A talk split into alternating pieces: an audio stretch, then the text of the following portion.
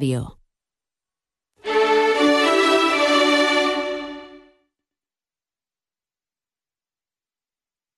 Onda Cero, Extremadura. Onda Deportiva Extremadura. Juan Romero.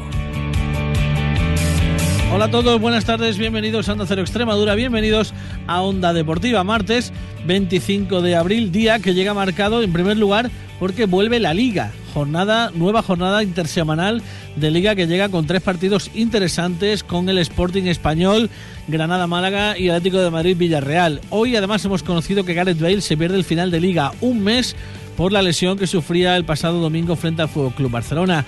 A nivel extremeño somos noticia también porque el piragüismo extremeño celebró un nuevo éxito al sumar seis medallas en la Copa de España Spring Olímpico en mil metros en Trasona.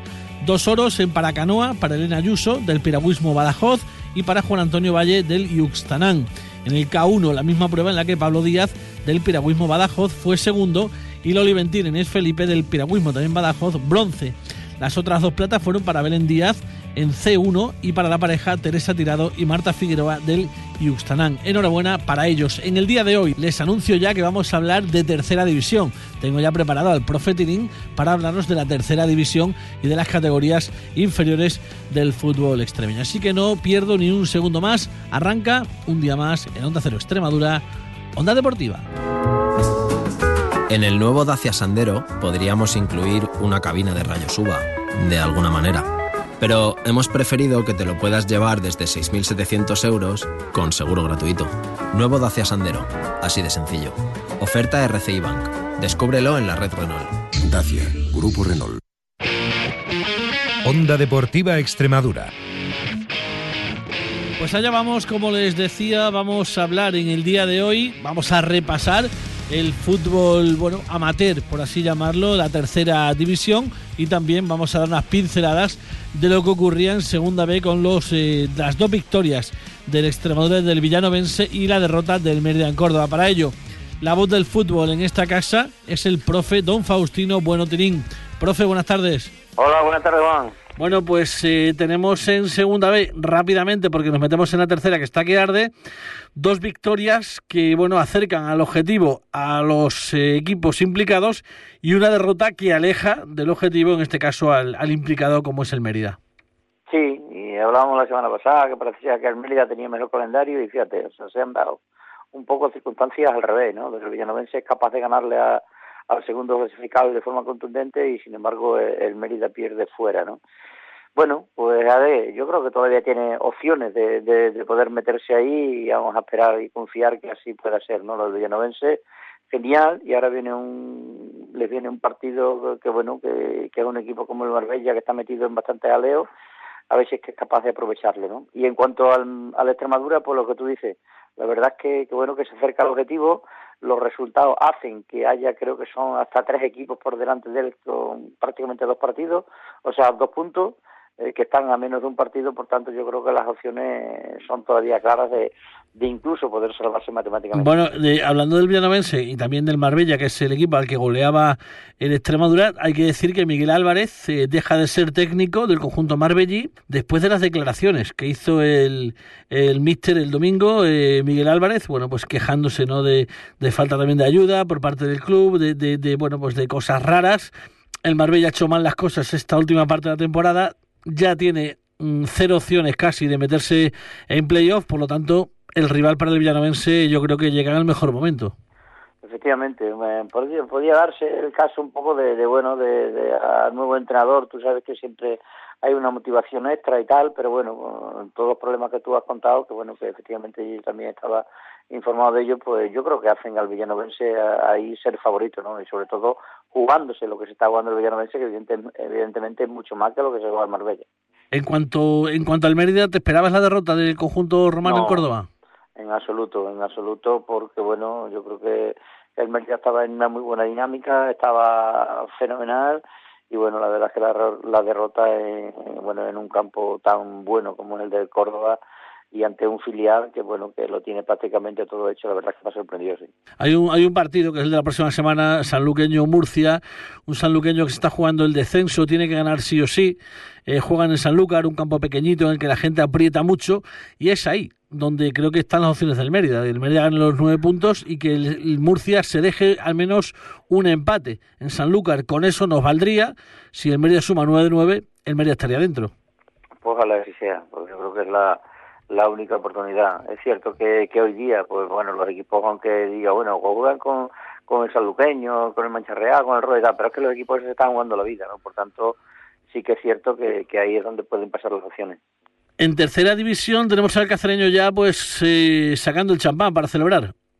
Sí, sí, sí, yo creo que sí, yo creo que sí, porque bueno, te digo que, que el no ser campeón el, el cacereño, yo diría que ya no serían por méritos de, del, del sino serían por propios de méritos de ellos, ¿no? Por tanto, yo creo que, que nada, posiblemente esta, esta jornada o la siguiente el cacereño será campeón. Le costó ganar al Extremadura 2-1, eh, bien Nando Copete, está llegando un gran momento de forma al final de temporada y bueno, pues se empataban los de Bayón, pero al final, bueno, pues el 2-1 que hace que, que, por fin el equipo eh, se muestre bien en casa, sume tres puntos y bueno, pues eh, simplemente queda pues ir a Montijo a cumplir el expediente. Sí, el Montijo es un equipo que bueno que, que, está cómodo, que ya ha salvado la categoría, que está en una zona que bueno que, que ni fu ni fa, entonces yo creo que, que puede que puede conseguirlo prácticamente ahí, ¿no?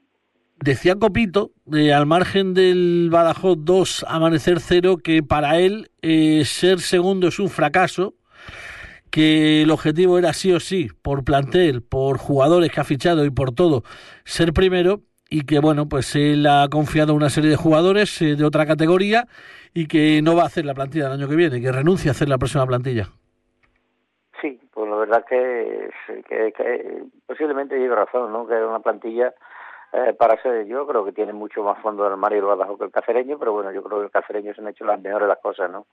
Y bueno, y ahí tiene la prueba que el otro día también le costó muchísimo ganarle a, al amanecer, ¿no? Yo creo que hasta el minuto 60 para allá no llegó a marcar, creo que fue José Manuel el primer gol, por tanto también también sufrieron bastante, ¿no? Es un equipo que, que la verdad es que aquí en Badajoz la gente está bastante molesta. Por cierto, también en la tercera plaza sorpresa se coloca delante el equipo de Bermejo del de Miguelete. Eso parece que lo hemos visto de verdad todos los años, ¿no? Que estamos ahí, que el Jerez que, que parece ser que no está, y bueno, y fíjate dónde aparece ya, aparece el tercero, y, ahí está, ahí está eh, de nuevo el Jerez con, con los abuelos, como se suele decir, metido en esa tercera plaza. Y en cuanto al de Miguelete, bueno, tuve la ocasión de verlo, es cierto que se le fueron los, los tres puntos en, prácticamente en el último suspiro del partido, en el minuto 94, creo, dio el árbitro cuatro añadidos y en el 94 marcó José Luis, que por cierto marcó ojo lazo José Luis, el, el del Pueblo Nuevo, pero aún así todo, después de celebrar eh, e, ese ese gol dio el árbitro un minuto, un minuto de añadido y ahí estuvo a punto eh, el Coria de, de hacer el 2-3 porque Rulo le, le pegó a, a, toda la escuadra y bueno, estuvo a punto de conseguirlo. Quinto se pone, quinto es el Azuaga, un punto menos que el Coria. La verdad es que es, eh, es una pena, ¿no? El Azuaga toda la temporada metido entre los tres primeros, incluso en la primera parte de la liga, yendo líder y al final se acaba cayendo, ¿no? Efectivamente, la verdad es que es una pena, una pena porque además es un equipo que ha sido, para mí ha sido uno de los equipos más verticales de la, de la categoría, a los hechos nos remitimos que es el segundo equipo máximo goleador detrás de, del Badajoz y bueno, es un equipo que está, como tú bien dices, ahí metido, ¿no? Pero lo que hablaba antes, que el Jerez ha estado por ahí en una zona de nadie y sin embargo, pues ahí, ahí se encuentra ya en esa tercera plaza. Eh, vemos por otro lado eh, detrás del Azuaga el Don Benito con 59 puntos que esta semana ganaba 1-2 en el último minuto con el de con gol de Asier en Navalmoral.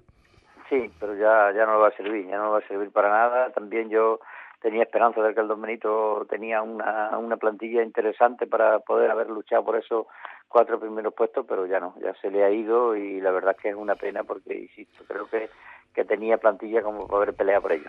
Un poquito más flojo que en la pasada temporada ha estado el Calamonte, pero es un equipo que se asienta ahí en una zona templada, una zona noble de la tabla y sin pasar, digamos, ningún problema durante toda la temporada, a pesar de ser un equipo en el de que nadie o casi nadie cobra. Sí, la verdad que lo que está haciendo el Calamonte en las dos últimas temporadas, lo que está haciendo Juan Pedro ahí con este equipo es para, para hacerle un monumento, ¿no? Un equipo con 58 puntos eh, como tú bien dices, que, que, los jugadores prácticamente no cobran, la verdad que yo creo que es un éxito interesante, ¿no? Por tanto, felicitarlo porque, bueno, es impresionante lo que están haciendo. Se le escapó el partido al Plasencia, iba, eh, se habían adelantado dos veces eh, con goles de Pedro Girarte y Javi, pero rico de penalti en el 9 y en el 65 empataban para los amalienses. Pues sí, la verdad es que sí. El Santa María ahora mismo ya tiene 32 puntos, tiene un punto más que la temporada pasada, que la temporada pasada se salvó con 31 puntos. Esta semana, esta, esta temporada ya tiene 32 y bueno, y creo que la semana que viene tiene un partido muy muy importante con, el Zafra que, que bueno que yo creo que, que tienen que decidir un poco ya su permanencia definitiva. Quedan tres partidos para acabar la temporada. Son cinco puntos los que aventaja el Santa María al Fuente de Cantos. Tendría que ganar el Fuente de Cantos todo y que el Santa Malia, por ejemplo, o el Pueblo Nuevo no lo hicieran, ¿no? Pero la semana que viene, como dices, con ese Santa Malia, eh, Dieter Zafra, pues el equipo amaliense podría ser el primero ya en el que se salvara. El Pueblo Nuevo, sin embargo, tiene cuatro puntos más que el Fuente de Cantos y la próxima semana, por ejemplo, se enfrentan entre ellos. Es decir, bueno, pues eh, partido pues dramático, no, lo siguiente. Efectivamente, la verdad es que allí también se va a decidir muchísimo porque lo que tú dices, ese Pueblo Nuevo Fuente de Canto puede decantar un poco. La verdad es que el punto que consiguió el, Pueblo Nuevo el otro día parece ser poco, pero yo creo que también es fundamental de cara a esas aspiraciones finales. Sí, ese puntito te hace estar a más de un partido. Eh, estabas a tres, ahora estás a cuatro y ya no es lo mismo, ¿no? Caso de perder el que todavía tienes un punto más de, de remanente. En la zona media de la tabla tenemos eh, al, al, Olivenza, que este pasado fin de semana, bueno, pues jugaba fuera, jugaba fuera de casa y caía 3-0 ante la Zuaga en un partido, bueno, en el que tampoco hay que achacar nada a los de a los oliventinos. No, no, además, por, el contra, creo que bueno que hicieron un muy buen partido, que, que estuvieron ahí muchísimo tiempo con, con opciones, pero bueno, eh, creo que salió Nectalí eh, en el segundo tiempo y según me cuenta Juan García, la verdad es que fue el que un poco lo destrozó, ¿no? Fue el que le dio más vivacidad, el que le dio más, yo diría que, que más juego al, a la Zuaga y fue el hombre importante, aparte de los dos goles que consiguió Luisito, evidentemente, los que fundieron un poco a Olivencia, pero al parecer, por lo que ya te, por lo que he oído, el Olivencia hizo un buen partido. El que consiguió la, la permanencia esta, esta, semana fue el Arroyo, que en fin que pintaba mal, ¿eh? a principio de liga, pero al final el equipo se reforzó y bueno, ganaba en la estrella en Los Santos 0-1 eh, y se mantiene otro año más en tercera. Efectivamente, la verdad que, que lo pasó muy mal, a mí me recordaba el Arroyo de la temporada al San José de la temporada anterior, la otra cuando estuvo ahí Bayón, te acordarás que empezaron fatal, en las primeras seis, siete jornadas prácticamente no puntuaron y bueno, y yo creo que es una cosa muy parecida y el Arroyo pues al final pues bueno, salva la categoría, yo diría que, que bueno, que muy meritoriamente después de eso, malos inicios como tú bien decías. Y el Fuente de Cantos para terminar, como digo, ganaba 4-0 al Dieter. No sé si se podría haber guardado algún gol para, para el fin de semana que viene que le va a hacer falta frente al Pro Nuevo. Sí, pero lo que sí es cierto que, que con ese resultado prácticamente pues finiquita al Dieter casi, ¿no? Entonces yo creo que es un resultado ante un equipo, yo diría, directo, que, que, si hace eso y consigue eso frente al Pueblo Nuevo, pues fíjate, en dos, tres jornadas pues había conseguido a lo mejor más puntos que en las últimas ocho y nueve. Yo creo que está todo todavía en el aire por la parte de abajo. Bueno, a espera de ese Fuente de Cantos eh, Pueblo Nuevo, Pueblo Nuevo Fuente de Cantos. Y bueno, pues eh, a partir de ahí también muy emocionante las posiciones tercera, cuarta y quinta. Y bueno, vamos a ver si la próxima vez que hablemos, que será el martes que viene, pues eh, hablamos ya de que el cacereño es campeón o no. Y, bueno, también del Badajoz de ese partido que también va a jugar eh, fuera de casa, también muy interesante. Profe, como digo, hasta la semana que viene. Buenas tardes. Muy bien, buenas tardes. Georgia!